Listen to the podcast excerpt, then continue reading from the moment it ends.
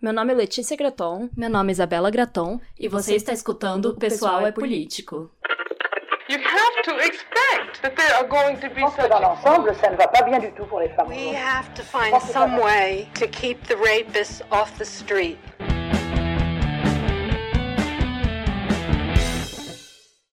Olá, sejam bem-vindas a mais um episódio do Pessoal é Político. E hoje nós vamos continuar debatendo o livro O Complexo de Cinderela, assim como no último episódio. Agora abordando os capítulos 3 e 4, a reação feminina e o desamparo feminino.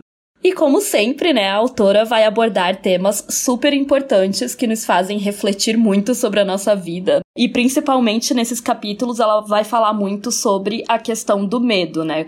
O papel que o medo desempenha na vida das mulheres, como nós sentimos muito mais medo, né, do que os homens. Enfim, ela vai falar muito sobre a socialização feminina, desde a infância até a adolescência, e como a gente vai aprendendo desde pequenas a sermos dependentes dos outros. Sim. Oi, gente, sejam bem-vindas.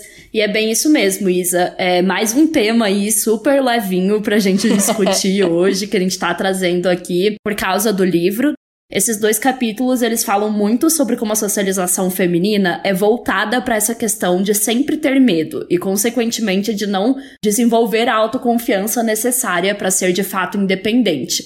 E aí, para falar desse assunto, a Colette, ela fala muito sobre a sua própria história e também de várias mulheres que ela entrevistou, o que eu acho muito interessante, é uma das minhas partes favoritas do livro, inclusive, né? Porque eu acho que é aquele momento que a gente mais identifica mulheres que a gente conhece também, né? Sim. Ou mesmo mulheres da ficção, histórias Verdade. da ficção, enfim. Histórias que a gente já ouviu e que a gente fica comparando com a nossa vida e pensando se aquilo se aplica na gente também, sabe? E eu acho que essa questão da autoconfiança, gente, sei lá, é uma coisa que a gente fala muito, principalmente tipo de padrão de beleza e tudo mais, mas é tão raro, né, ver alguém falando sobre isso, sobre o quanto a gente é ensinado a ter medo de tudo e daí, consequentemente, a gente tem esse problema de autoconfiança e, né, Gente, de... vamos até trazer aqui para nós mesmas, né? Antes da gente começar a gravar aqui, a gente tava conversando sobre o nosso curso, que para quem não sabe, Sim. já vamos fazer o jabá. Sim, o pessoal é político vai ter um curso que é sobre a indústria pornográfica e é um curso que a gente tá preparando assim com muito carinho para vocês. Vão ser oito aulas, ou seja, é um curso super completo sobre o feminismo anti-pornografia. O que é esse movimento, né? Que é o feminismo radical anti-pornografia. O que as autoras dizem, enfim, todas essas teóricas a gente vai abordar todo o contexto histórico desse movimento até os dias atuais. Por isso que o, o curso se chama Feminismo Antipornografia da Segunda Onda ao OnlyFans, porque a gente vai ter uma Arrasou aula... já aí no Jabás, já É, fazendo aí que a gente vai a ter uma aula só sobre o OnlyFans, né? Mais pro fim. divulgação. Já começou daí com a divulgação, mas é porque eu ia comentar que a gente tava justamente falando antes, tipo, do nosso medo disso não dar certo. Sim. tipo assim, porque a gente fica, né, com medo de lançar uma coisa nova, um projeto novo, e de ficar com essa de, do tipo, cara, será que as pessoas vão querer fazer esse curso? Será que vai ter gente interessada? É, porque é assustador fazer qualquer coisa assustador. nova, né? Principalmente uma coisa que a gente tá investindo tempo, dinheiro, Exato. que envolve vender, né, alguma coisa. É uma coisa que a gente alguém. nunca fez, então a gente fica morrendo de medo. Tipo, claro que quando a gente começou o podcast, a gente também tinha um leve medinho. Não sei se é medo, né? Um, um certo receio do tipo, ah, ninguém vai escutar. Mas você criar um produto, né, pra vender, como é um curso, que é um infoproduto, dá muito mais medo, gente. Porque você fica tipo, cara, e se flopar? E se ninguém Aham. comprar? Meu Deus do Sim. céu, e se der tudo errado? E eu conecto isso muito também, assim, né, com a- o, tudo que a autora fala nesses capítulos. Não falando que, por exemplo, um homem não teria esses receios. Claro que poderia ter também. Acho que todo ser humano, quando vai começar algo novo, fica com medo, né? Fica com insegurança, etc. Mas, cara, a gente pensou 10 milhões de anos antes de colocar isso em prática, sabe? Os caras pensam muito menos, eles são Ah, tipo, é "Ai, aquilo que a gente sempre brinca, né? Quando a gente tá falando da questão do curso do. Ah, e tem esses coaches, nada a ver, que É. fazem uns cursos ridículos. Vocês sabem, né? A internet tá cheia de cursos toscos. Você olha pra aquilo e você fala, cara, como que essa pessoa tá falando disso? E a gente estuda essa questão da indústria pornográfica há muito tempo, tá ligado? A gente fala muito disso, a gente tem muito conteúdo disso. Tem tanta, tanta gente, né, que, tipo assim, não sabe nada e já sai vendendo curso, sabe? E a gente se questiona muito por algo que, tipo, a gente vai fazer, que é basicamente o conteúdo que a gente já faz. Então, Exato. Assim, é, então, é por foda, exemplo, gente. se você gosta do nosso podcast, se você gostou dos episódios que a gente falou sobre indústria do sexo, sobre prostituição, sobre pornografia, tenho certeza que você vai amar esse curso também. Fazendo propaganda aqui, mas, mas é, É. sério, gente. Eu acho que quem gosta, assim, desse assunto, cara, vai estar muito, muito completinho, assim. Vai ser muito legal e a gente tá muito animada. Só que, claro, que junto com essa animação vem também, né, o, o, o medo, que é o que a gente vai falar nesse episódio, né? que é justamente esse medo de, cara, e se eu fracassar? O que, tipo, tudo bem também, sabe, se a gente fracassasse. A vida é assim, às vezes a gente fracassa. Só que as mulheres, né, nós, incluindo a gente com certeza, temos tanto medo, às vezes, de fazer uma coisa que essas ideias nunca saem do papel. E você falou, às vezes a gente fracassa. Eu lembrei daquela cena do Dwight falando pro Ryan. Ele fala, tipo, ai, não tem um motivo. Às vezes a gente só fracassa, Ryan. Tipo, não tem uma, uma moral da história por trás, assim. Muito boa essa cena de Exato, Office. às vezes a gente só fracassa e tá tudo bem também, mas as mulheres, a gente tem tanto medo, né, de fracassar, às vezes, que muitas vezes ficamos paralisadas. E é justamente sobre isso que a autora vai falar. Então agora, galera, É. voltando pro livro, que a gente vai fazer mais propaganda do curso em outros momentos, né, nas redes sociais e tal. Então fiquem ligadas. Mas voltando aqui pro livro do Complexo de Cinderela, a autora, ela vai começar então o, o terceiro capítulo, né, que é a reação feminina, contando sobre a história dela, né, que ela faz muito durante esse livro. Ela passa o livro inteiro contando a sua própria história de vida e a das, de outras mulheres, né, mas eu acho bem interessante que ela tem como ponto de partida a história dela. Aí ela vai contando como ela era considerada muito inteligente na escola e muito. Enfim, aquelas meninas muito. Todo mundo fica, ah, essa aí é muito inteligente, espertinha, pulou algumas turmas na escola por ser considerada Uhum. muito avançada e tal. Inclusive, ela diz que ela terminou o ensino médio com tipo 16 anos. Sim, e já entrou na faculdade. É, já entrou na faculdade e já terminou a faculdade com tipo 20 anos, que eu achei muito absurdo. Isso é muito cedo, Pois cara. é, eu acho que eu terminei minha faculdade cedo quando eu falo pras pessoas que eu me formei com 22, todo mundo fala, tipo, nossa, que nova e tal. E aí eu, eu li que a, que a autora se formou com 20, eu fiquei chocada, gente. Eu fiquei, tipo, é, eu fiquei, não meu ia querer Deus. ter entrado na faculdade com 16, não, gente. Não ia querer. Ia ter É. sido uma merda. Mas enfim, cada um, cada um, né?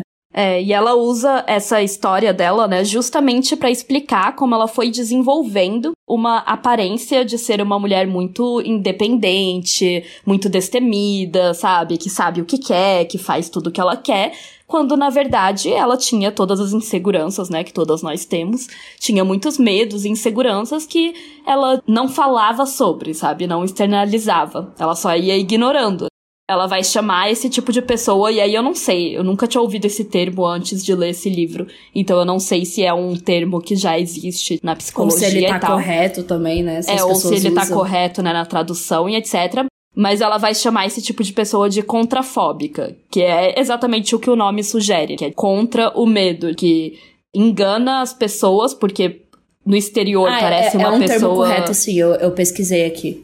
Ah, tá.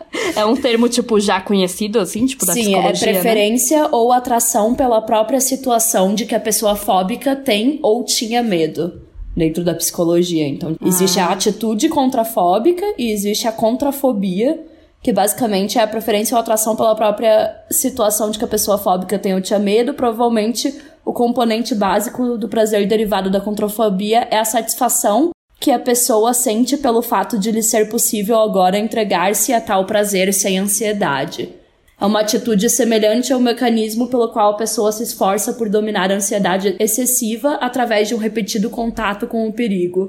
Ela vai falar no quesito, assim, de mulheres que, como ela, passaram toda a infância e adolescência meio que fingindo, né, no, no exterior, ser essa mulher super, ah, tipo... tá, faz sentido, porque aqui fala que, por exemplo, um exemplo é tipo assim, ah, você tem medo de tal coisa, então você faz essa coisa, entendeu? Tipo, pra meio que tentar ah, lidar entendi. com isso. Pra você fingir que não tem Pra medo você disso. fingir que não tem, é, exatamente. Que é exatamente isso que eu, que eu achei da etimologia da palavra. Tipo, é contra fobia. Então você é contra o medo. E vai, tipo, ignorando tudo isso Aqui tá até não conseguir mais, né? que um exemplo é tipo uma pessoa que tem fobia de altura querer virar paraquedista, tá ligado? O que provavelmente para esse tipo de medo, talvez seja até um tipo de coisa que solucione, não sei. Não sei, tá? Não sou terapeuta, mas eu lembro que a Bel falava que quando ela, a, a, nossa amiga, quando ela tava tratando a fobia de barata dela, a psicóloga dela deu uma barata de plástico que ela tinha que deixar nos lugares, tá ligado?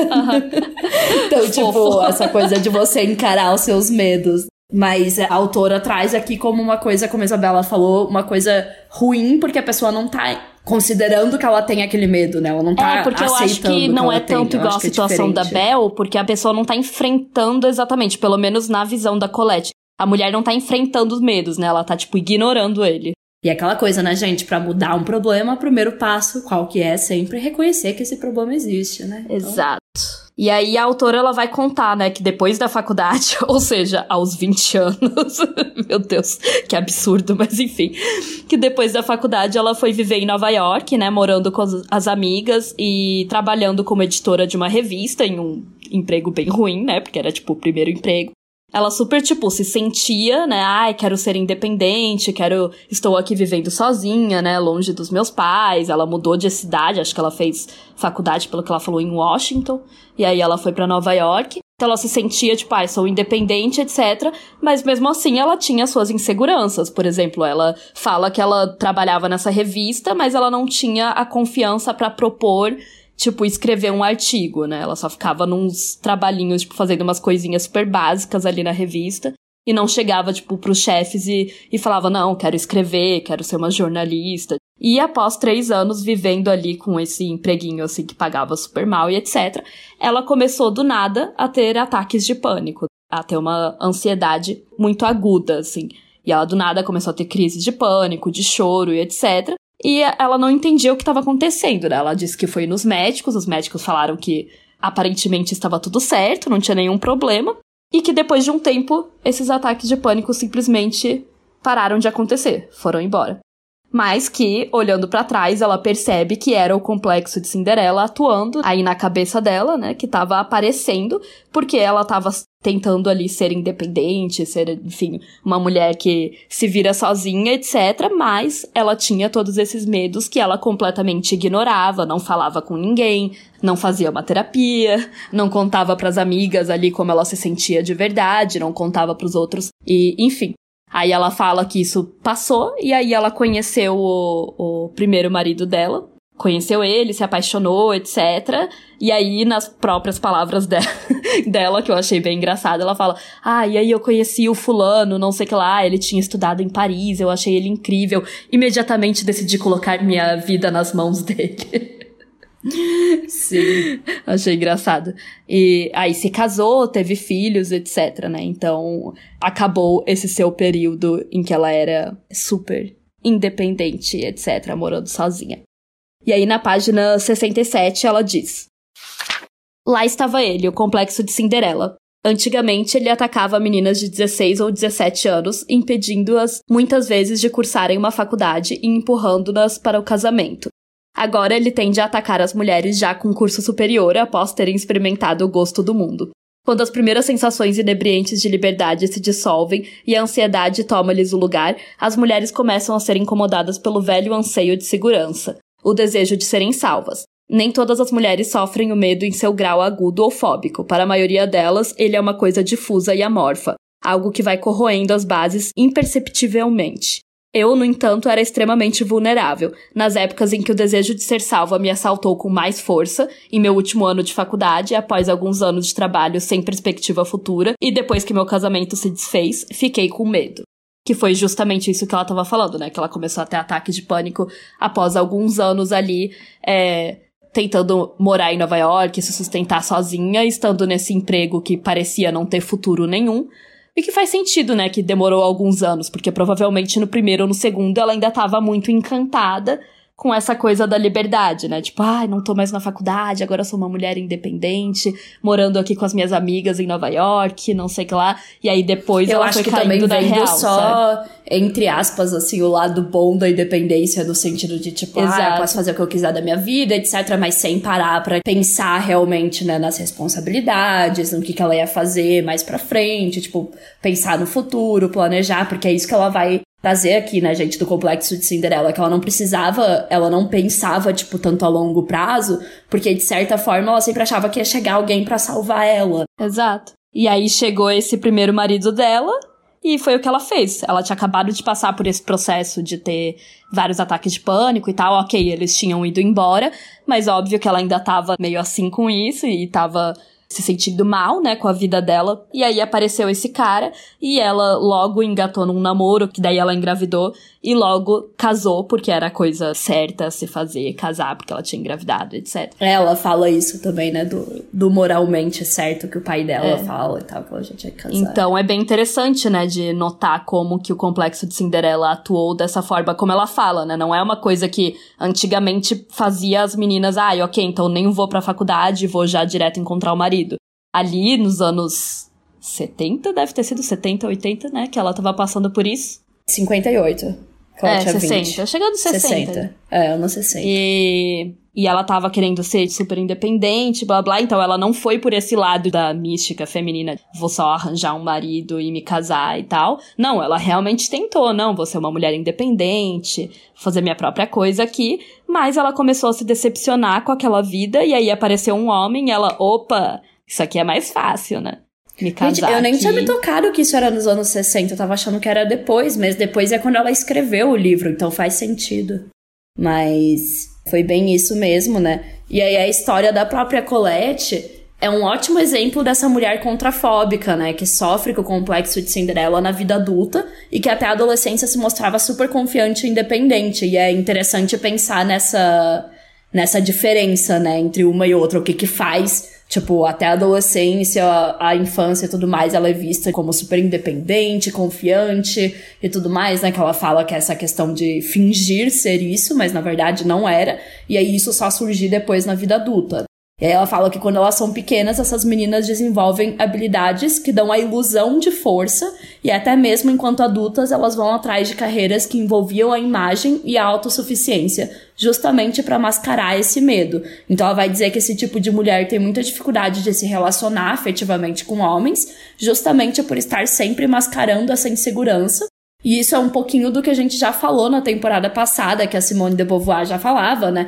Da dificuldade dos relacionamentos entre homens e mulheres, pela mulher sempre precisar ficar fingindo ser outra pessoa, que é muito característico da feminilidade no geral. É um papel, né? É um papel de gênero. Então, tipo, geralmente as mulheres é, principalmente dessa época, eu acho que hoje em dia já tá bem diferente, mas principalmente nessa época elas só mostravam esse papel, né, da mulher, da esposa, da mãe, e não quem elas eram de verdade, né, o que faz muito sentido, porque ela também usa a própria história dela e de outras mulheres para mostrar como isso afetava os próprios relacionamentos com os maridos, sabe? E aí não é colocando que, ah, os maridos eram pobres coitados, não é isso, mas também mostrando a responsabilidade da mulher nisso, sabe? Sim. Tipo, no, no relacionamento. Não, e faz total sentido, errado. porque como que você vai ter um relacionamento tranquilo, saudável, etc., se, por exemplo, você tem todas essas inseguranças e você não externaliza elas. Que deveria não, ser algo normal de qualquer relacionamento, pessoa, né? né? Você poder falar pra pessoa, tipo, as coisas que você sente mal, que você é insegura.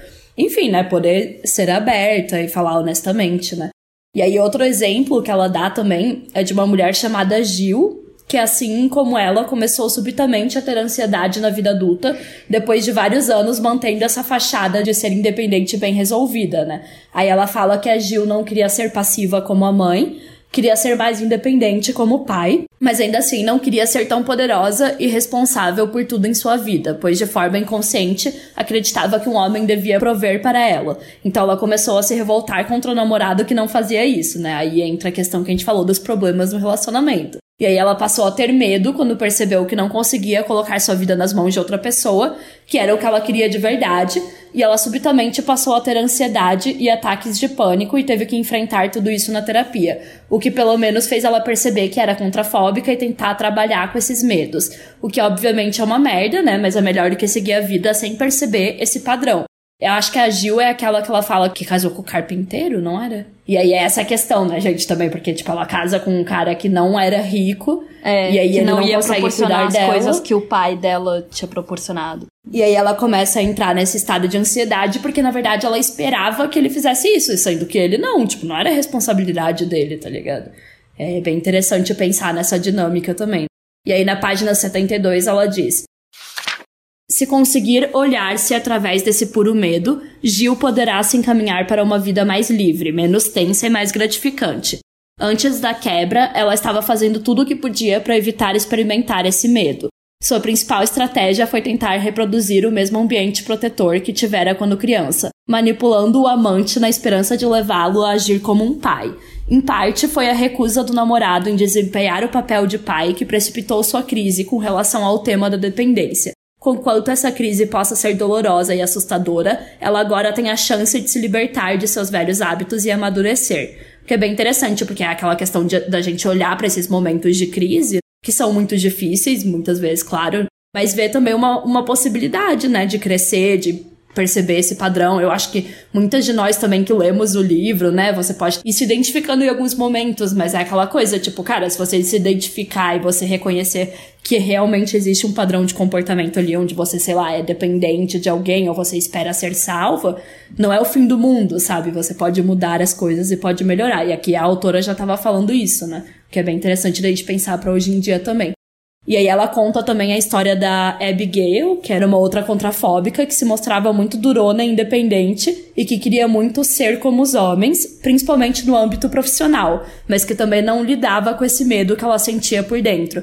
E aí aqui eu acho que volta muito para aquela coisa que a gente já tá falando desde o primeiro episódio, né, de, dessa temporada, também da, da questão profissional, das mulheres quererem se posicionar nesse lugar de tipo girl boss, de se masculinizar, de querer ter essa atitude, mas por dentro também ter esse medo, essa insegurança. Então é aquela coisa, né? Hoje em dia tem muito essa imagem da mulher super independente que você tem que ser, mas será que ela acompanha a nossa criação, né, como mulheres, tipo? Exatamente. É, é muito cruel, né, se você parar para pensar. E aí essas mulheres que sentem esse medo, né, e não lidam com eles, acabam tendo que lidar em algum momento, né? Porque isso a gente conversou muito com a Natália lá no episódio extra sobre essa questão Aí, ó, outra propaganda para vocês, episódio gente. Episódio extra, ouvir... Isabela? Você disse episódio extra? Como que eu posso ouvi-lo exatamente? Então, Letícia, é só você apoiar o podcast com 20 reais ou mais. É isso aí, apoia.se barra o pessoal é político. Mas enfim, continuando. Porque no episódio que a gente fez com a Natália, né, que é psicóloga, a arroba psi, Natália Marques, ela falou muito sobre essa questão das coisas psicológicas se manifestarem no nosso corpo também, né? Nas nossas. Sim. Enfim, nas doenças, esse tipo de coisa. Então, essas mulheres com certeza estavam reprimindo muita coisa para depois começarem a ter um nível de ansiedade que dava até assim ataque de pânico, ataque de choro do nada, né? E ela vai citar várias histórias. E é interessante também pensar nessa questão do medo, porque existe já a noção de que para as mulheres ter medo é algo normal. Se a gente parar pra pensar, ele faz parte da própria construção da feminilidade, né? Ele é considerado normal, porque tem todas aquelas piadinhas do tipo, ai, a mulher tem medo da barata, tem medo do rato. Ai, se aparecer uma barata, ela tem que chamar o homem pra matar, porque ela é muito medrosa, sabe? Eles já, já colocam que, não, você vai ter medo de tudo, porque você precisa ser uma, uma donzela ali que precisa ser salva, sabe? Então, o medo é bem interessante pen e pensar. E acaba sendo ponto... reconfortante, né? Tipo, você pode ter isso como uma parte da sua personalidade. Tá tudo bem, você não precisa mudar isso, porque toda mulher tem, sabe? Tipo, isso que eu ia falar, por isso que muitas mulher. não percebem que é um problema. E se a gente levar pro lado de pensar, assim, né, sobre questões tipo violências, etc., é óbvio, nós vivemos cercadas de um monte de violência contra as mulheres. É claro que a gente vai ter muito medo, sabe? Não tem como escapar. O mundo é um lugar perigoso para nós, o mundo, a casa, qualquer lugar. Então, meio que parece natural mesmo a gente ter medo. Mas aí a autora vai comentar sobre como os psicólogos foram percebendo que as mulheres tinham muito mais medo do que os homens de coisas muito diferentes das que os homens tinham medo. Que, por exemplo, uma psicóloga ali explica que as mulheres elas não tinham medo, por exemplo, de serem controladas por outra pessoa, mas sim de ter o próprio controle da vida delas nas mãos delas, e que elas também tinham muito medo de mudança, de movimento, do desconhecido, e temem também a agressividade e a assertividade, que são características tidas como masculinas. Não, e se você lê tudo isso, já dá para pensar muito assim também na, na questão de profissões que geralmente são masculinas e coisa do tipo, sabe? Eu fiquei pensando, cara, faz muito sentido, assim, sabe? Ah, tem medo de agressividade e assertividade, tá ligado? Daí é óbvio que o mundo corporativo vai privilegiar homens que não têm medo disso, sabe? Enfim, só um exemplo, gente. De novo, não é culpando, eu sei que existem vários motivos para mulheres não se destacarem em certas profissões, mas assim, é muito interessante olhar por esse lado dos medos serem tão diferentes. E aí é que tá, né? Essa psicóloga fala que elas têm medos de coisas tipo mudanças na vida, sabe? Não é nem tipo, ah, sim, mulheres têm mais medo porque, né, a gente sofre, elas têm mais medo de estupros, de assalto. Não, elas têm medos de coisas que os homens consideram normal na vida, sabe? Acho sim. que esse que é o grande ponto. Claro que o mundo é um lugar perigoso para as mulheres, ninguém tá negando isso, gente. Ninguém tá falando que você não tem razão de ter medo, por exemplo, de sair de casa à noite, sabe? De ir na rua. Mas o ponto é que as mulheres têm medo até mesmo assim de desenvolver certas características e das coisas que acontecem na vida delas, né? De sair da rotina, de sair daquela zona de conforto e etc. Então, isso que é muito e, foda. E como isso pensar. não é pautado na realidade, tá ligado? Tipo, é uma Exato. coisa, ah, ok, tenho mais medo de estupro, etc., porque obviamente sou mulher e eu sou a maior parte das vítimas de estupro. Ok, isso faz sentido. Mas o ponto de, tipo, ah, eu tenho medo de ter o controle da minha própria vida, sabe? Não, não é uma coisa que é, tipo, ah, estatisticamente faz sentido. É uma coisa que o buraco é muito mais embaixo, né? E que a gente nem percebe, na verdade.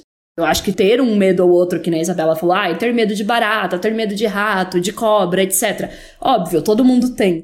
Mas a questão é o quanto é considerado para a sociedade é, razoável que mulheres se anulem e deixem de viver coisas por causa desses medos. Então, por exemplo, se a mulher tem medo de nadar ou de dirigir, como a gente falou no episódio passado sobre, sobre tirar carteira e tudo mais, é normal que, tipo, ah, a mulher nunca vá no mar que a mulher nunca vá na cachoeira, que a mulher nunca entre na água, por exemplo, que ela nunca tente dirigir, que ela fale, ai não, eu tenho medo, vou usar Uber para todo lado e não vou tirar carteira, sabe? Enquanto para um homem, claro que eles também têm medo dessas coisas, sabe? Mas eles são incentivados a mudar isso, a tipo, ah, tem medo de nadar, vai fazer aula de natação, tá ligado? Ou pula no mar e vai assim mesmo, vai com medo mesmo, sabe? Claro que também deve ser uma merda não poder expressar os seus medos, mas é muito melhor viver numa sociedade que te incentiva a dominar eles, né, e não ser dominado por eles. Eu lembro quando a gente era mais novinha, assim, que tinha uma mãe de uma amiga que não dirigia. E aí, quando a gente perguntava por ela falava, ah, porque minha mãe tem medo. Aí, tipo, a mãe dela não tinha carteira e era dona de casa. E, tipo assim, pra levar ela pra todo lugar tinha que ser, por exemplo, táxi ou ônibus, que era muito mais complicado, não existia Uber na época. E aí eu fico pensando nisso, tipo, o quanto eu ouvia isso e eu achava estranho, porque, tipo, a nossa mãe dirigia para todo lado, né? Então eu ficava, tipo, nossa, minha mãe dirige na estrada, dirige para todo lado. Que estranho a mãe dela ter medo. Mas ao mesmo tempo, como a sociedade aceita isso? Porque daí, ah, não, seu marido vai dirigir, então tá tudo bem, tá ligado? Você que fique trancada em casa o dia inteiro, sabe? Eu ia falar, o que a gente aprende é essa evitação da situação, sabe? E não o lidar com ela, né? Que é aquela coisa do tipo assim, ah, ok, alguém vai te assediar na rua, ai, abaixa a cabeça e sai, não sei o que lá. Não, cara, vamos ensinar a menina a ir lá enfrentar o cara, tá ligado? Ela tem que aprender a, lutar, então ela tem que aprender a lutar, sabe? Não ficar evitando a luta em si, sabe? Porque a violência vai nos encontrar de uma forma ou de outra. E tem várias questões que, assim, realmente as mulheres não percebem, né? Porque, por exemplo, ah, você ter medo de ficar sozinha, que é um medo muito comum para várias mulheres, tipo aquela mulher que não consegue passar, sei lá, uma noite, sabe, sem o um namorado ou sem Ela fala amiga. disso no livro também, né? De, é, de sem alguma amiga. que não conseguiam passar uma noite sozinha. Tipo, sozinha, ou sei lá, fazer qualquer coisa sozinha, sair de casa e dar um rolê sozinha, igual eu várias vezes falo, ah, vou ali na praia, vou ler um livro, sabe? Sozinha, de boa. Mas tem muita mulher que não consegue, que teria que chamar alguém pra ir junto, sabe? Se não fica em casa. E elas não percebem que isso é um problema, né? Porque é tipo, ah, é tão normal, a mulher tem que estar tá sempre acompanhada, né? Na sociedade é estranho quando você vai sozinha, tipo. Alguém pode tirar uma foto sua e perguntar solidão ou solidão. Esse, esse é o maior risco, gente. Esse risco, a esse é o meu maior medo. Não nos Nossa. falavam, né, Toda de sair vez que sozinho. eu tô sozinha num café ou algo assim, eu penso, meu Deus, vai que um jovem tira Sim. uma foto minha e posta isso no Twitter. E também porque a gente é ensinada a ter que viver pelos outros e estar dentro da expectativa dos outros, sabe? Então, se você vai sair, é porque você tem um compromisso social que alguém tá te esperando. Não pode ser só Exato. porque, tipo, sei lá, você quer aproveitar a cidade, você quer ir no seu, seu restaurante favorito, no seu parque favorito. Enfim, também é outro rolê, não é tanto relacionado a medo, mas eu acho que tá tudo muito conectado com o quanto a gente não sente que tá se privando quando a gente deixa de fazer as coisas por medo. Isso que é o triste. Porque a feminilidade, ela é tão pra gente não viver, sabe? Pra gente ficar, é, tipo, imóvel. Então, pra ficar e... dentro de casa fazendo nada. Exatamente. que é muito triste quando a gente naturaliza isso, sabe? Complicado. E, claro, como a autora vai comentar, isso tudo está 100% relacionado com a nossa criação, né? Isso vem lá da nossa infância. Por isso que é tão é, impregnado, assim, né? No nosso, até no nosso subconsciente mesmo. Então ela vai falar sobre como as meninas costumam ser super protegidas pelos pais quando são pequenas, o que faz bastante sentido, porque é claro que o mundo é um lugar mais perigoso para as meninas, para as mulheres, então os pais sabem disso, então eles vão normalmente proteger mais as meninas do que os meninos, mas é muito complicado, assim, porque por mais que seja verdade, né, que a gente corre mais riscos do que um menino, os pais exageram até, né, nessa proteção. E é bem foda. Ela vai falar que até quando é, as crianças são bebês... é o ponto bebês, dessa assim. proteção, assim. que era aquilo que a gente tava falando antes, que a proteção, ela não... Ela é mais na repressão do que no, tipo, ensinar o que fazer nessa situação, entendeu? Então, tipo assim, a mulher tem o risco dela engravidar, por exemplo, dela, quando ela é adolescente e tudo mais. Então, muitos pais são super protetores e falam: ah, seu namorado não pode dormir aqui em casa, porque né, as pessoas só Sim. transam de noite. Enfim, aquela, aquela, aquela, coisa que a galera sempre Sim. zoa, né? Ah, então seu namorado, ele não pode dormir aqui em casa, ele não pode entrar aqui em casa, não sei lá. Ao invés de conversar e falar sobre sexo saudável, né? Sobre usar camisinha, sobre métodos anticoncepcionais e tudo mais, porque aí você considera: ok, realmente, minha filha vai transar um dia, então vamos vamos ensinar ela a fazer isso da forma mais segura e falar sobre a realidade. O que a maioria dos pais fazem é evitar que a realidade existe, né, relacionada a meninas. Então, tipo assim, quantos pais falam, por exemplo, sobre você tomar cuidado quando você tá bebendo, ou a questão de redução de danos com drogas, porque, cara, é isso, sabe? Os adolescentes vão usar drogas, vão beber, vão fazer as coisas, tipo, só que a questão é, eles só reprimem isso, né? Nessa cultura de, de medo, de terror, de reprimir, de ai, tudo ser assustador e tudo mais, ao invés de falar sobre né, as Exato. coisas. E que é o que a, o que a autora vai comentar, né? Que essa proteção extrema vai fazer com que as mulheres, depois, quando crescem, né? Não consigam enfrentar os seus medos e não consigam também se defender dos perigos. É, exatamente. Porque é isso, você não aprende a, a se defender e você também não consegue desenvolver a autoconfiança que a gente precisava ter, sabe, para conseguir ser independente de fato, né, viver de forma independente. A gente não tá falando aqui que todas as mulheres vão crescer e vão ser pessoas assim que têm muita fobia ou até mesmo que vão começar a ter ansiedade como a Colette teve, mas sim que existe esse medo dentro de todas nós. Claro que de umas mais, de outras menos, e às vezes é de uma forma muito mais difícil de ser percebido, e eu acho que também essa questão vem muito do tipo. Por exemplo, se seus pais super te protegeram na infância, né? Se você tem essa criação, você não lida também com esses sentimentos. Então, na hora que você lida com eles na, na vida adulta, você fica muito ansiosa. Que é basicamente o que ela mostra nessas histórias. Isso é tanto te colocar numa situação tão passiva, sabe? Porque, assim, em algum momento da vida a gente vai ter esses sentimentos, tá ligado? Ansiedade, tristeza, é, confusão, ficar pensando o que eu tô fazendo da vida, etc. Essas crises, né, digamos, faz parte. Para algumas pessoas antes, ou, enfim, mais cedo ou mais tarde, ou por motivos diferentes, seja por, por causa de um término, ou de uma demissão, ou terminou a faculdade, ou etc. Todo mundo lida com isso. Só que quando você não desenvolve uma forma, um mecanismo para lidar com isso quando você é mais nova como que você vai chegar na vida adulta e saber, sabe? Tipo, Exato. como fazer isso? E aí ela vai falar sobre como essa fobia nem sempre aparece como algo tão óbvio quanto foi para ela. Ela diz na página 81. As formas menos agudas de fobia são bem mais comuns e também mais dificilmente identificáveis como irracionais. Exemplo delas é o modo como as mulheres se refugiam no lar, é fácil usar a alternativa doméstica como proteção contra as vicissitudes de um mundo que nos assusta. a simples ideia de voltar a viver por conta a apavora. Andando pela rua, ela às vezes tem a sensação de que os edifícios vão tombar sobre ela. Ao passo que o casamento parece provocar o surgimento da fobia em algumas mulheres, o divórcio efetua o mesmo em outras.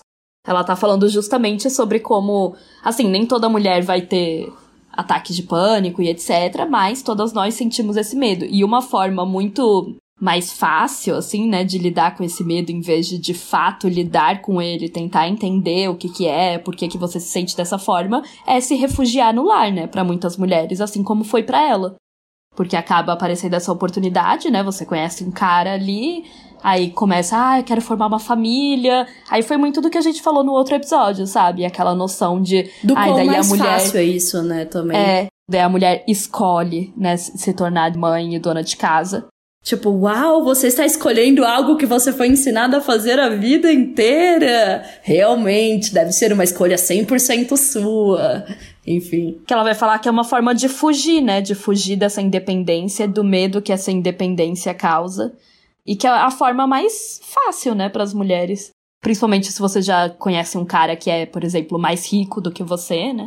que vai poder te sustentar. E aí é que, claro, né, principalmente para mulheres também que estão dentro do padrão, né, é. tipo que isso é uma coisa fácil e aí também para mulheres que, que já convivem, né, com homens também classe média, classe média alta, e daí é tipo, ah, vou achar alguém para cuidar de mim, sabe? Mas sem necessariamente falar isso, mas porque a instituição do casamento basicamente dita isso, né, gente?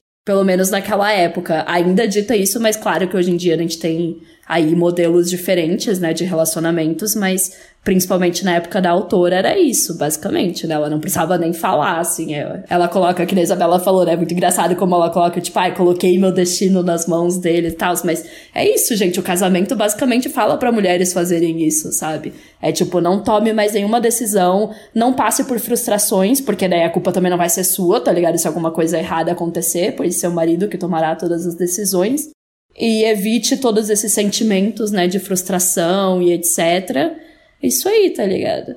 Uhul, casamento! E todo mundo vai achar lindo, maravilhoso. E todo mundo vai achar lindo, pois você está cumprindo seu papel de mulher. ai, ai.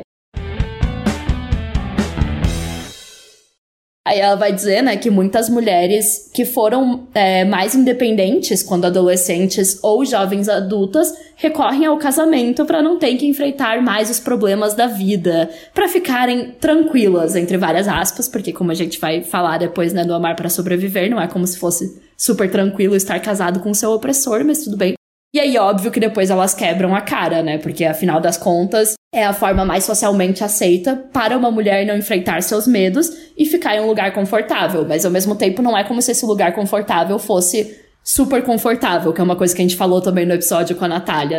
A gente chama de zona de conforto, de local confortável, mas muitas de nós estamos sofrendo quando estamos dentro dele, sabe? Muitas donas de casa estavam sofrendo pra caralho. Muitas mulheres estavam é, sofrendo violências dentro do relacionamento, enfim, aí indo pro lado mais extremo, mas mesmo quando não é violência, sabe? Não quer dizer que porque tá ali dentro daquele papel que a sociedade ensinou, ela tá feliz. Tem esse ponto também, né? Não é porque é confortável que é feliz. Eu acho que é, é isso, assim, confortável, sei lá, financeiramente, ou porque você não tem que lidar com seus medos, né? E aí, para exemplificar essa situação, ela conta a história da Carol, Caroline, Caroline, que era uma Caroline, mulher que era cantora de ópera e aí ela virou esposa de um professor universitário, largou a carreira e percebeu depois de anos que ela tinha desperdiçado toda a sua vida e o cara a abandonou. E ela queria fazer alguma coisa, mas não queria ter a obrigação de ter que fazer, né? Ou seja, ela se sentia mal por depender completamente do marido, mas mesmo assim ela não traçava novos planos para si mesma porque não queria de fato tomar as rédeas da sua vida.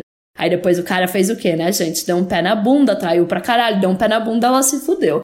Aí ela fala, né, que a Caroline, Caroline, assim como tantas mulheres, ela fez exatamente aquilo que ela havia sido ensinada a fazer desde pequena, que era aquilo que a gente estava falando, né? Mas ela acabou se decepcionando e sofrendo por não conseguir também desempenhar o novo papel de mulher, né? Por se sentir inapta e aí ela foi criada para depender completamente do marido, e depois o próprio marido ficou revoltado com o quão dependente ela era, e, enfim, decidiu terminar com ela, e ela ficou mal, ela ficou sem ter o que fazer, porque era ele o provedor, que daí volta para as esposas é, desativadas, né, que é o que a gente falou no episódio passado, que é esse termo bizarríssimo, horrível.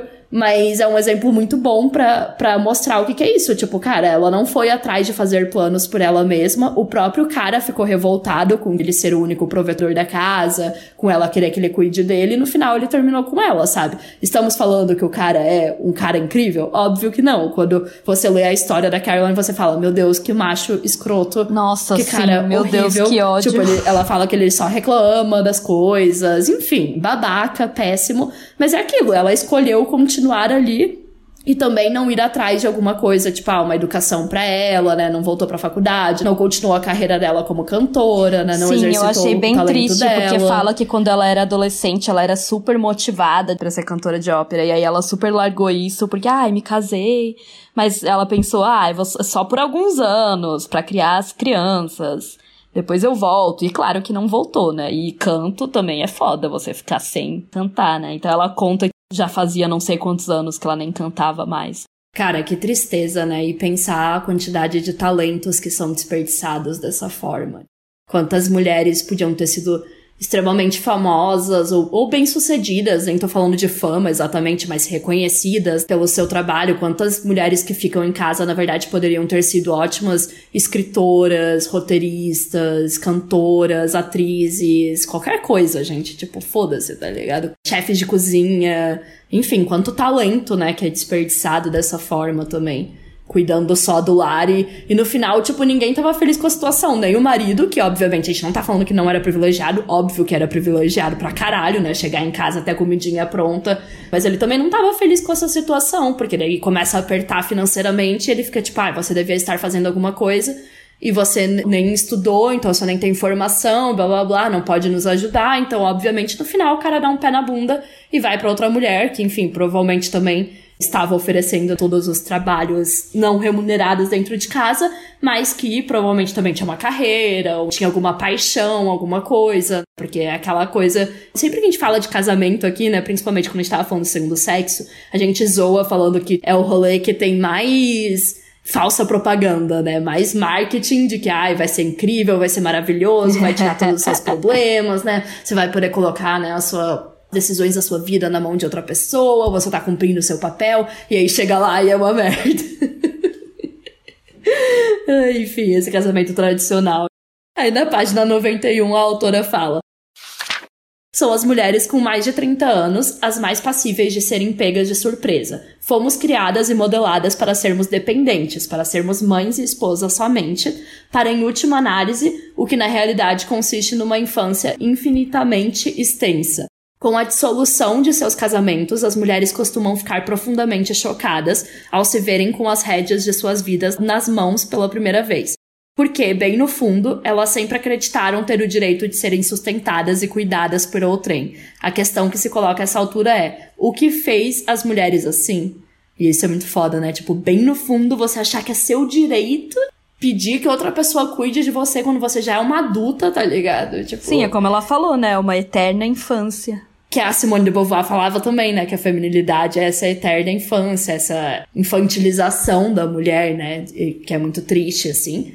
E é isso, obviamente você chega depois na vida adulta e é tipo, meu Deus, eu tenho que ser adulta, sabe? Pois é.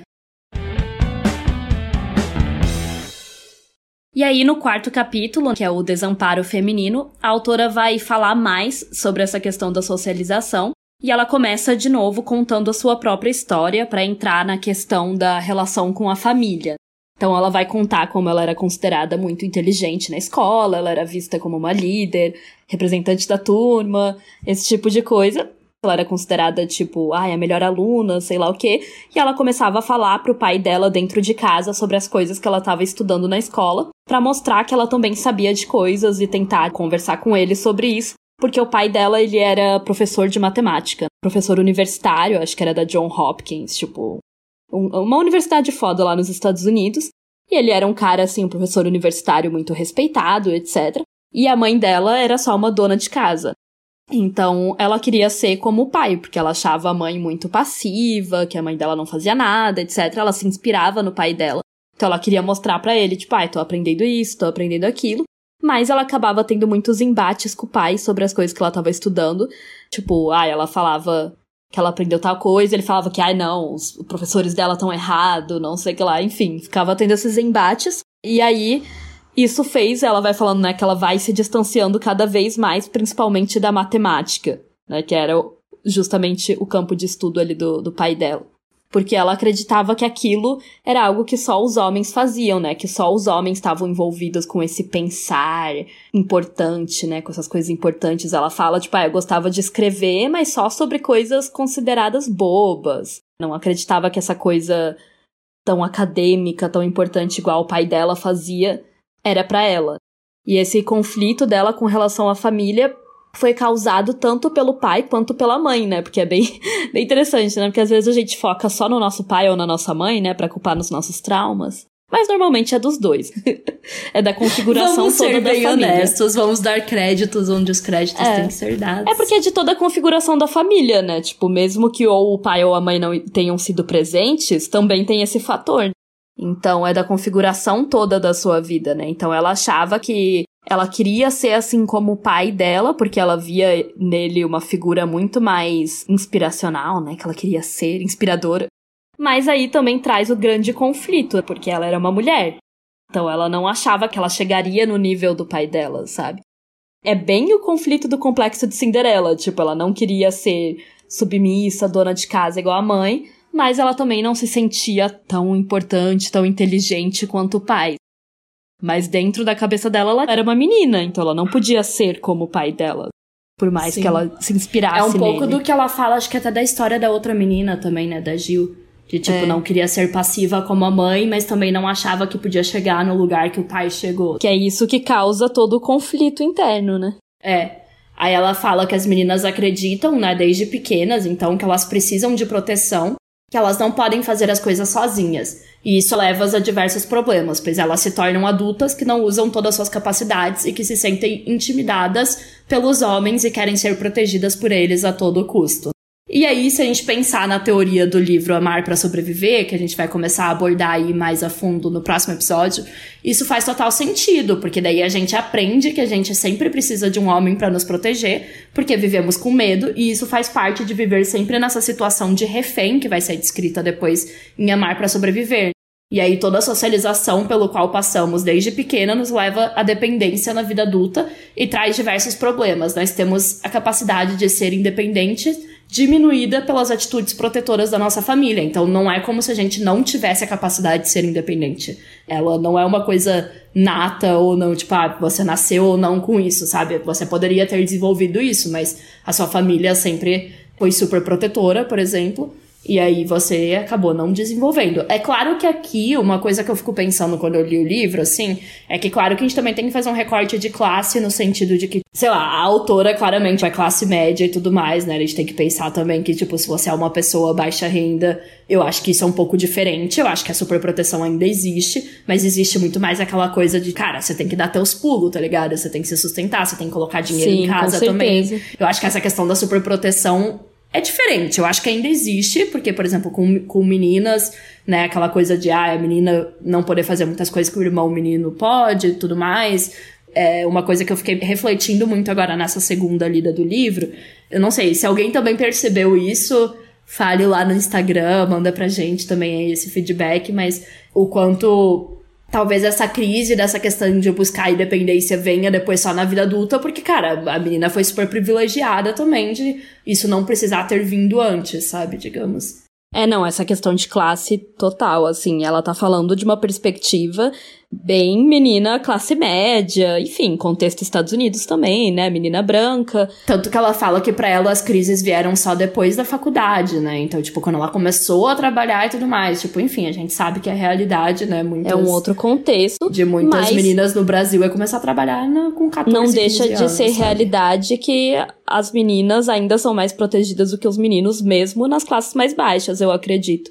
Mas claro que tem muito menos disso, né? Porque, querendo ou não, é isso, né? Quanto mais você é mais rico ali, tá numa classe mais alta da sociedade, mais tem essa questão de, ai, cuidar do filhinho, fazer tudo, sabe? Fazer tudo pelo filhinho, mimar o filho, etc. É, é, É, de real. infantilizar de certa forma, porque é isso, porque a pessoa pode ser criança, né? Aquela coisa É. de quando você já tem que trabalhar super cedo, tem que se virar, tem que ser independente. Acaba sendo um pouco diferente essa questão do complexo, sabe? Se você tem uma outra necessidade, né, digamos. Total. Então a Colette vai explicar como desde o maternal, desde que nós somos bem pequenininhas, já dá para notar a presença da questão dos estereótipos de gênero, né? Então ela vai falar de estudos que foram feitos com crianças, assim, em escolas, realmente maternal, como já dava para ver que as meninas se comportavam de forma, né, que é esperada das mulheres. Por exemplo, ela fala de uma brincadeira que os meninos ficavam sentados enquanto as meninas ficavam servindo eles. Então isso aí existe assim desde que a gente é pequenininha, a gente vai aprendendo, né? Tanto com essas brincadeiras, com o que a gente vê nos lugares, assim como com o que a gente vê dentro de casa também, a gente vai querendo replicar aí, né? E ela também ressalta, que é uma coisa bem horrível, mas que as mulheres vão se tornando mais dependentes à medida que vão ficando mais velhas. Isso eu achei bem triste. E faz sentido também esse ponto que ela traz, porque assim, quando nós somos mais é, novinhas, crianças e tal, a menina ainda é, quer correr, quer brincar, etc. Mas à medida que ela vai crescendo, e depois também ela vai falar, né, da puberdade, da adolescência, vai se tornando mais próxima, né, dela se tornar uma mulher de verdade adulta, ela vai se tornando mais dependente e duvidando ainda mais das suas capacidades. Porque era para ser o contrário, né, com todo Eu ser ia humano. falar, era para ser o contrário, né? realmente é como se fosse uma regressão nesse sentido, né? O que deveria ser o contrário, assim. Mas é isso. Quanto mais a gente cresce, mais a gente tem que se adequar à feminilidade. Para mim, eu penso muito também na questão de. Ai, é muito triste, né, gente? Mas é aquela coisa de você ver crianças brincando, assim, meninas, e elas serem mais livres do que as meninas que já são mais velhas, sabe? Porque os estereótipos de gênero talvez ainda não sejam tão fortes, digamos. É, e isso acontece justamente, né, como ela vai pontuar, porque nós somos ajudadas a hora toda pelos nossos pais desde pequenas. E nós somos sempre protegidas, e por isso a gente não desenvolve esse lado emocional que ela cita. Ela cita uns psicólogos lá que falam que os meninos acabam sendo mais independentes porque eles conseguem lidar com atenção. Por exemplo, fazer algo de errado e aí tem que lidar com as consequências disso. E ela até cita, assim, que os meninos costumam fazer coisas do tipo, ah, se masturbar em público. E aí os pais têm que ensinar eles, tipo, não, isso tá errado, sabe? Tipo, eles fazem coisas erradas. E as meninas não, normalmente elas são mais bem comportadinhas. Porque elas vão aprendendo que elas precisam agradar os adultos. Então elas acabam não lidando com essa coisa do tipo, ai, fiz algo de errado, agora tenho que aprender com isso, sabe? Sim, exatamente. A se responsabilizar também, né, pelas coisas. É. E, e resolver elas e consertar elas também, digamos. E ela diz que a maioria dos meninos começa a ser mais independente a partir dos dois anos, né? Quando a criança começa a ser mais independente. Até os seis, eles atingem um ponto importante de maior maturidade que os leva a serem mais independentes. Já com as meninas, isso não acontece. E aquela menina que é mais passiva, assim, mais submissinha, etc., até os três anos, segue sendo até a adolescência, então não tem esse ponto de virada aos seis. E isso ela traz, assim, psicólogos, fala de estudos com crianças e tal. E isso tudo vem lá de quando nós somos bebezinhas, porque aí ela vai falar de uns estudos muito chocantes que mostram que até mesmo o choro dos bebês meninos e meninas são identificados de formas diferentes pelos Cara, pais. isso é muito foda. Eu lembro disso da primeira vez que eu li, eu fiquei bem chocada, assim. Sim, véi. Por exemplo, as meninas quando elas choram, a maioria dos pais acreditam que é porque elas estão com medo, enquanto os meninos que é porque eles estão com raiva, o que é bizarro. Como assim o bebê tá com. Eu não entendi essa parte, mas tudo bem. mas que... É, porque ele é muito macho e é, ele já ele sente já tá raiva. raiva. Ele já tá puto com o time de futebol dele ali. Ele ainda nem sabe o que é futebol, tá? Mas ele já tá revoltado. Porque o time perdeu. Sei lá, por que, que homens. Homens, por que é, vocês têm raiva? Aquela. Deixa nos comentários. Eu realmente não sei, mas, gente, é bizarro isso, cara. O choro ser interpretado de forma diferente. E falam também que quando o menino e a menina caem, por exemplo, as mães correm para ajudar a menina mais rápido. Enquanto os meninos têm muito mais a coisa do tipo, ah, não, ele vai levantar, ele se vira, tipo assim, é. ele que se vira. E isso, cara, se você parar pra pensar, Imagina, esses pais com certeza não fazem isso de forma pensada. Sabe? Não, com certeza, óbvio. óbvio. Isso tipo, é uma tipo, coisa, claro. tipo, inconsciente, com certeza. Até mesmo pais que têm é, um menino e uma menina de idades próximas ou gêmeos não devem perceber a diferença que eles, que eles tratam. Isso é muito doido, cara, porque é uma coisa tão, mas tão estereotipada, esses estereótipos estão tão presentes na nossa cabeça que rola isso, sabe? Isso é Porra, você, mesmo. você ainda nem sabe se a sua filha vai ser, por exemplo, mais independente ou menos, sabe? Se ela. Pois é, cara, isso é muito doido, assim. E ela fala sobre como até mesmo quando a menina tá aprendendo a andar e ela cai, ela percebe o olhar de medo nos olhos dos pais e fica com mais receio de tentar de novo. Isso eu fiquei tipo, caralho, que coisa eu fiquei, específica. Como assim crianças percebem isso? É claro que percebem isso, Não, mas claro assim, que, que percebe, loucura. mas enfim. Não, mas tipo, até o, até o olhar, sabe? Pois que é, enquanto doido. o menino, mesmo quando ele cai, os pais ficam tipo, ai, tudo bem, você só tá tentando, tenta de novo, sabe? E são coisinhas muito pequenas, sabe? Que nem a Isabela falou, nossa, como assim ela percebe? E isso traz muitos problemas depois, né, na vida adulta, como a gente já tá falando aqui, porque muitas mulheres, é, elas vão perceber esses problemas só na terapia depois, né? As meninas estabelecem, por exemplo, padrões mais baixos para elas mesmas do que os meninos. Elas também evitam muito mais os desafios e sentem bem mais incompetentes. E outro ponto bem interessante que a autora levanta é que toda essa superproteção faz as meninas desenvolverem o síndrome da boa garota, né? Ou seja, a síndrome de querer agradar todo mundo, porque é assim que a gente se sente segura. Cara, isso é tão traumático, gente. Eu acho que todas as mulheres conseguem se identificar em algum nível. Eu sei que isso é, tipo, 100% assim, a minha personalidade já mudou muito, já melhorei muito, mas essa questão de querer agradar os outros, né? Querer sempre, sempre ser bem vista. Tipo assim, ai, ah, uma pessoa não pode não gostar de você, sabe? Você tem que fazer todo mundo feliz. E é isso, é desde pequenininha, como estamos vendo desde bebês. E desde pequena nós vamos internalizando que nós não conseguimos fazer as coisas sem a ajuda de alguém. Seja ali do, dos pais, quando nós somos pequenas, mas depois quando a gente cresce, né, de um homem. Porque é isso que a gente é ensinada. Você vai depender dos seus pais até depois você depender do seu marido. Então a gente acredita que nunca vamos conseguir fazer as coisas estando completamente sozinhas, né? E isso cria condições psicológicas perfeitas, né, para que as mulheres entrem, por exemplo, em relacionamentos abusivos, como a gente bem sabe, né, sofram violência doméstica, não consigam sair desse tipo de situação. No Amar para Sobreviver mesmo, a autora vai explicar como a gente vive né, numa sociedade aqui extremamente patriarcal, que faz a gente viver como se a gente estivesse sempre num estado de estar com a síndrome de Estocolmo, que é aquela síndrome, né, que vocês já devem ter ouvido falar, que é quando a pessoa se afeiçoa ao seu captor, né, a pessoa que raptou ela num sequestro. E isso pode ser utilizado para explicar, por exemplo, né, porque que as mulheres que sofrem violência doméstica continuam em uma relação com seus agressores. Porque elas sentem, assim como a pessoa que tá lá, né, foi raptada e começou a se afeiçoar da pessoa que raptou, a pessoa que tá ali num relacionamento abusivo, né, a mulher que tá sofrendo violência doméstica, acredita que sendo gentil com o marido que bate nela, ele vai parar de bater nela. Ele não vai matar ela. É assim que funciona a cabeça, muito parecida ali com a síndrome de Estocolmo clássica, né? E aqui também no complexo de Cinderela, a autora vai explicando como essa dependência que a gente sente, né, desde a infância, faz com que a gente chegue na vida adulta, acredite que a gente não consegue ficar sozinha, depois se depare com esse tipo de homem, né, violento, agressivo, abusador, etc, que agride e não consegue sair dessa, porque tem mais medo de ficar sozinha, acredita que não consegue, que é impossível ficar sozinha. E claro, né, esses caras também manipulam, fazem a mulher acreditar que nenhum outro homem vai amar elas daquela forma. Tudo isso é bem complexo. E aí a mulher fica numa dependência é, emocional, né? Claro que a gente já falou aqui muitas vezes o quanto envolve, às vezes, dependência financeira e outras questões, mas a dependência emocional é muito forte para todo mundo que passa por um relacionamento abusivo.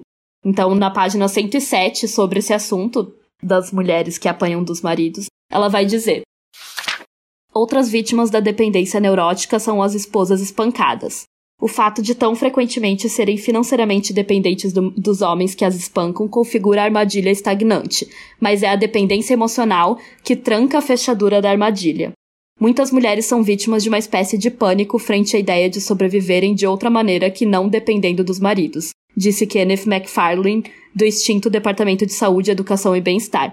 A vida inteira ensinaram-lhes que isso é impossível, é um processo de condicionamento. As mulheres sentem não terem controle sobre nada, pois os fatos de suas vidas são causados pelo acaso, pelo azar, pelo destino.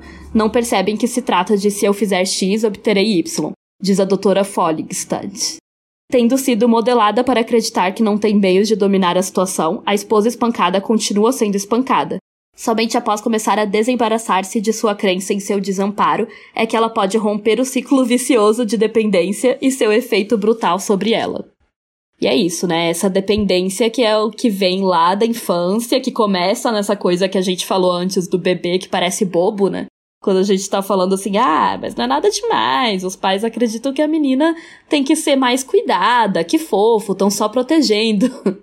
e depois se transforma nisso, né? Porque nós sempre somos ensinadas a sermos boazinhas, a agradar todo mundo, a depender das pessoas, basicamente. Então, depois, quando você se depara com esse tipo de situação, né, estar num relacionamento abusivo, violento, etc., sofrendo violência doméstica, a mulher acredita que não consegue sair dessa. Ela acha que não vai conseguir ser independente, ficar sozinha. E também porque, de novo, a gente volta pro fato de não ter sido ensinada a lidar com situações. É, Exato. De violência, com situações difíceis e tudo mais. Aí você acha, ai, homem é assim mesmo, né? Tem que só lidar com isso, não tem problema. Ai, é muito triste. E é isso, né? Depois a, a, menina vai sendo essa menina boazinha durante toda a infância, né? Que só quer agradar. E, como comenta a autora, isso só vai começar a causar problema para a maioria das meninas depois, durante a adolescência, após a puberdade. Pois é.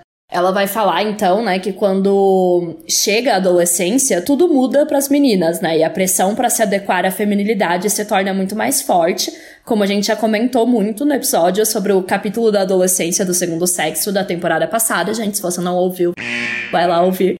Enfim, surge um conflito intenso entre independência e dependência. A menina nunca pode ser 100% independente, mas ela também não pode ser super dependente a ponto de ser chata e sem personalidade.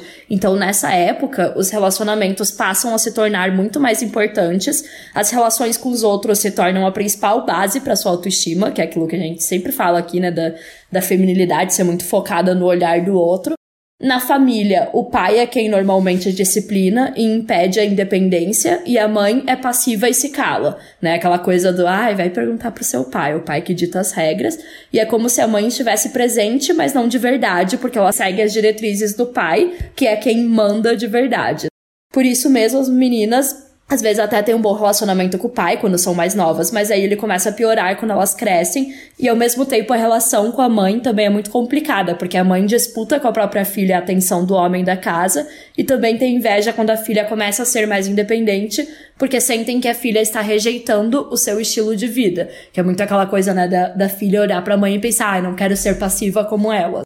Ou seja, na adolescência é quando costumam surgir os conflitos mais intensos com a família e as crises relacionadas a tudo que a menina aprendeu durante a infância sobre ser uma boa garota. E aí eu acho que muitas de nós podemos nos identificar com isso, porque a adolescência é realmente uma época em que você quer ser mais livre, ao mesmo tempo que as meninas querem começar a ser independentes, como todo adolescente, né? Tipo, é aquele momento que você quer sair sozinha com seus amigos e tudo mais. Mas aí elas passam a ser cobradas bem mais, principalmente em relação aos relacionamentos, né? Que é como eu falei, aquela coisa de, ai, ah, não poder levar é, alguém em casa, quando muitas vezes o seu irmão, que é um homem, pode, por exemplo, é super incentivado a isso. É, e é o que a gente falou muito lá na outra temporada, sobre o capítulo em que a Simone tá falando sobre a adolescência pra menina, né? E ela vai falar justamente sobre como se torna esse momento de, ai, a menina tem que arranjar um namorado, né? Começa a ficar muito mais forte essa pressão. Porque até então era de boa, né? Você era uma criança. Mas agora que já é uma mocinha, tem que começar a agradar muito mais os homens, então a menina começa a se preocupar muito mais com a aparência, justamente por conta disso. E aí é isso, né? É foda, porque a adolescência é justamente o momento em que a gente quer ser mais independente, mas aí a gente começa a se preocupar muito mais com essas questões relacionadas a relacionamentos amorosos, sexo, aparência, tudo isso, né? E como a própria autora vai falar, e é muito real, assim, é, as mulheres acabam desenvolvendo tanto problema, assim, da gente acreditar na gente mesma, que a maioria das mulheres considera sempre que quando conquista alguma coisa foi na sorte. Isso acontece muito, gente. Com certeza você conhece aquela amiga que é super foda e sempre fala: ah, não, mas é porque eu dei sorte. Ah, é porque eu tava no lugar certo na hora certa. E um outro ponto que ela vai levantar muito interessante é que as mulheres também por conta desses problemas, né, de confiança, de autoestima, acabam sendo pessoas muito mais invejosas do que os homens.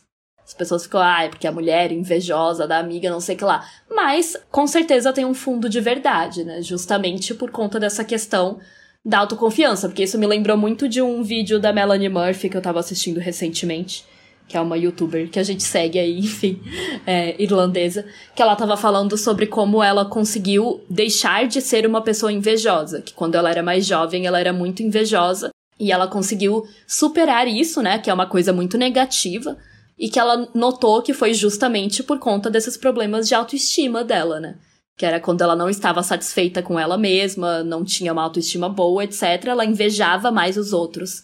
Sim, e daí faz sentido para as mulheres isso ser mais foda, né? Isso ser bem mais complicado, assim. Porque... É, sem contar toda a competição feminina, né? Então.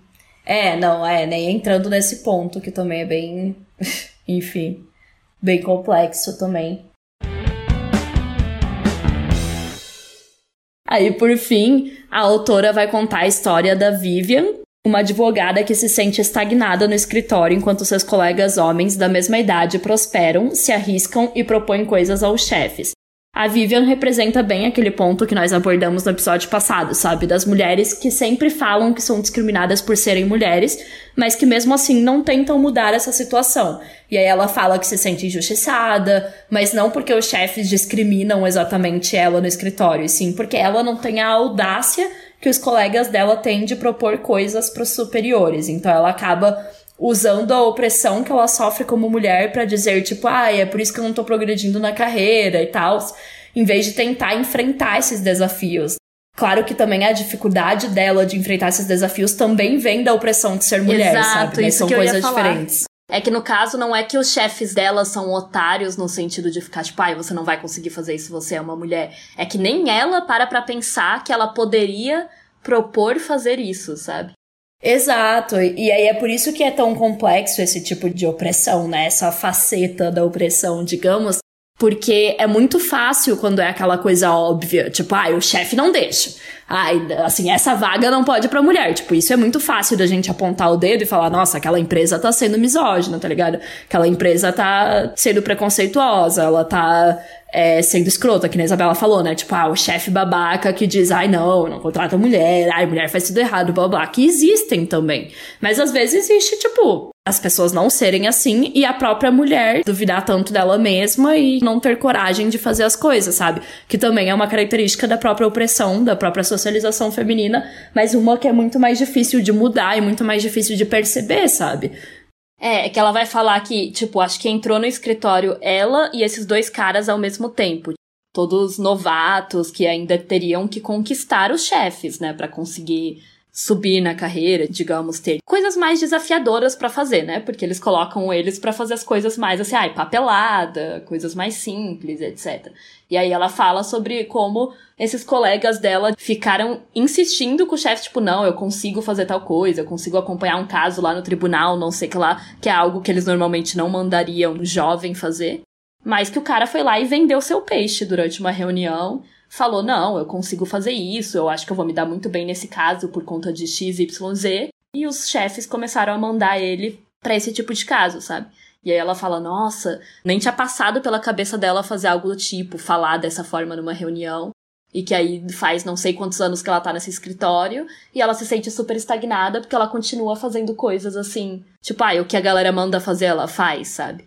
Sim. E é muito comum isso no mercado de trabalho, né? Tipo, você comparar o seu comportamento com o de colegas homens e perceber, tipo, nossa, eu não tive a ideia de fazer isso, sabe? Nossa, eu não, não sabia que eu podia propor isso. Exato, e, porque ela não tem essa coragem de propor isso, porque querendo ou não, o que esses caras fazem é bem corajoso, né? Tipo, pô, um novato que acabou de chegar, deve ser recém-saído da, da faculdade de, de Sim, direito, aquela sabe? coisa de dar a cara a tapa, né? De, tipo, Exato ter a coragem de chegar e falar, não, eu faço e tudo mais, ou ah, eu dou conta. E, e aí, tipo assim, se você nem sente que você dá conta, né? Como que você vai convencer alguém? Aí na página 125 a autora vai falar. Porque a justiça, ou melhor, a injustiça, vem sendo um problema tão central para as mulheres. A questão de o que é justo pode facilitar ser usada como mecanismo de defesa e ocultação de sentimentos de inadequação. Tal qual o caçula obcecado com o tratamento negativo recebido da família, as mulheres usam a injustiça com que vêm sendo tratadas historicamente para se aquartelarem contra posteriores tratamentos negativos. Isoladas por seus sentimentos de vítimas, permanecem enclausuradas. Similarmente, as esposas desativadas, nelas atua um sistema de reforço negativo, é um ciclo doloroso. Num sentido clínico, objetivo, as mulheres são menos autoconfiantes que os homens. Fomos criadas de um modo que nos impede de executar a separação psicológica que conduz à autoconfiança. Culturalmente, isso pode ser uma realidade, mas parar aí é autoderrotar-nos, e contudo é precisamente nesse ponto que muitas mulheres desistem.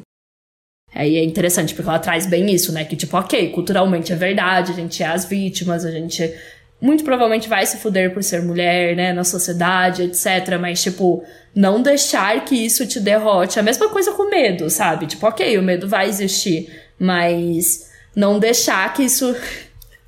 Como já dizia a frase do grande filme A Nova Cinderela, né? Não deixar que o, o medo de perder impedir que você jogue, né? Nossa, essa aí tirou dos. do baú, lá quando. Sim. Desenterrou. Eu sei este maravilhoso filme da Hilary Duff. Sim, perfeito. Amava. É isso, gente, uma grande sabedoria aí, né, que a, que a nossa protagonista recebe no final do filme ao cair a, a parte da parede, né, do, do restaurante. Ai, meu Deus, eu nem lembrava disso. Sim. Ai, gente. Mas é isso, pessoal. É, esses foram os dois capítulos do Complexo de Cinderela em que a autora vai falar principalmente dessa questão do medo e da socialização feminina desde a infância. Tudo isso se conecta bastante com o que a gente vai falar nos próximos episódios do Amar para Sobreviver. E tá tudo muito relacionado à, à psicologia, né, feminina, é. a cabeça da mulher que é algo que a gente falou sobre no episódio exclusivo. Então, se você quer ouvir mais e ouvir a sabedoria de uma mulher que trabalha com isso, né, que é da área, que não é só eu aqui, eu e a Isabela aqui falando, citando filmes da Hilary Duff. eu recomendo que você vá lá ouvir, nos apoie com 20 reais ou mais receba esse primeiro episódio exclusivo, porque foi muito legal conversar com a Natália sobre isso. A gente já conversou também com outras psicólogas, a gente tem lives lá no podcast, caso você não queira apoiar, também tem outros conteúdos que envolvem psicólogas, né? Tem a live que a gente fez no Agosto Roxo, que foi sobre a questão das mulheres lésbicas, né, e a saúde mental. E a gente também já fez uma outra esses tempos também, acho que mês retrasado, se eu não me engano, que também era com uma outra psicóloga que trabalhava bastante nessa questão da, das mulheres mesmo e das dificuldades que a gente tem, assim. É isso aí, pessoal. Então, os próximos episódios vão ser sobre o amar para sobreviver. Yay! Chegamos nesse livro maravilhoso! um livro maravilhoso. Uhum. Mas vocês vão entender a, a, lógica, né, que a gente tá seguindo, começando pelo complexo de Cinderela, justamente para falar sobre essa questão da socialização, do medo, tudo isso que a gente pontuou nesses, nesses episódios e que vão depois ser conectados com o que a gente vai falar no próximo. Então, fiquem ligadas aí nos próximos episódios e Fiquem ligadas também no curso, quem tiver interesse, né? Quem quiser aprender mais sobre a questão da indústria pornográfica é, é o assunto que as pessoas mais tiveram interesse, né, no Instagram. Foi por isso que a gente teve a ideia de fazer nosso primeiro curso sobre isso. Obviamente não tá sendo um tiro no escuro, então é pensando bem no que vocês querem estudar mais sobre e também pensando no fato de que até então, pelo menos que a gente saiba, não existe um curso que é tão completo sobre esse assunto, né, gente? É, vai ser um curso bem extenso e bem completo, vai abordar vários assuntos, vai ter uma bibliografia muito importante, muito grande, né, sobre esse movimento. Enfim, gente, tá, tá muito da hora, assim, é super... Sou suspeita para falar, mas se tiverem interesse, entrem lá no site pessoalpolitico.com.br e se cadastrem para entrar no nosso grupo do WhatsApp e receber desconto quando abrir o carrinho. É, as pessoas que estão naquele grupo vão ficar sabendo, assim, assim que abrir o carrinho, vão ser as primeiras pessoas a saber e vão ganhar um descontinho. E é isso, pessoal. Até a próxima, até o próximo episódio. e reflitam, né, sobre os medos da sua vida. Fica aí com essas reflexões. Assista a nova Cinderela, não sei. Enfim, obrigada por terem ouvido até aqui. E é isso. Até a próxima. Até a próxima. Tchau, tchau. tchau. Have to expect that there are going to be such dans l'ensemble, ça ne va pas bien du tout pour les femmes. We have to find some way to keep the rapists off the street.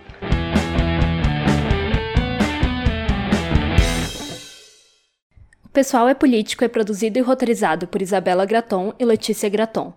A trilha sonora é da Letícia Bergamin, a edição é feita pela Raissa Toledo e a identidade visual do podcast foi desenvolvida pela Manuela Elon.